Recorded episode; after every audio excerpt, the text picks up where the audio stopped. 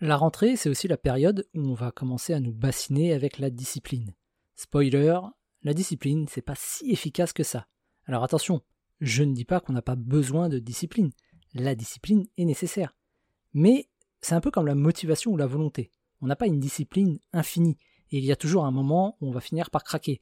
La discipline, ça revient un peu à s'obliger à faire quelque chose qu'on n'a pas envie de faire. Et j'ai pas envie de faire des choses que je n'aime pas tous les jours. J'ai envie de faire des choses que j'aime tous les jours. Surtout, la discipline demande beaucoup d'énergie et beaucoup de jus de cerveau pour résister à la tentation. S'obliger à faire les choses, lutter contre soi-même, c'est épuisant. Une habitude ne demande aucune forme de discipline. C'est même son intérêt et la raison pour laquelle l'habitude existe. Économiser de l'énergie et faire gagner du temps à notre cerveau. L'habitude, c'est le cerveau qui passe en mode pilote automatique. Finalement, on a besoin de discipline juste ce qu'il faut pour créer une habitude.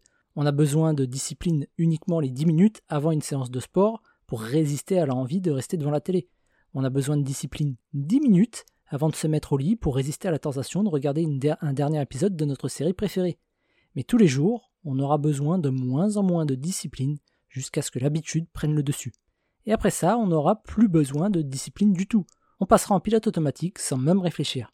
Sur le long terme, c'est plus simple et plus efficace de compter sur des habitudes que sur la discipline. Par contre, pour se construire des habitudes qui durent, ça demande un peu de discipline.